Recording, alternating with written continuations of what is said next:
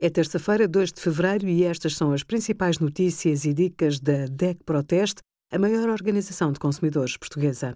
Hoje, em deco.proteste.pt, sugerimos apoios a quem dá assistência a familiares devido à Covid-19, jogos de memória e de expressão para entreter miúdos e graúdos em casa e como calcular a dose certa de analgésicos para crianças. Em teletrabalho e a internet começa a falhar, Evite utilizar serviços de streaming durante o dia ou, caso a plataforma o permita, descarregue filmes e séries nas horas com tráfego reduzido para ver depois.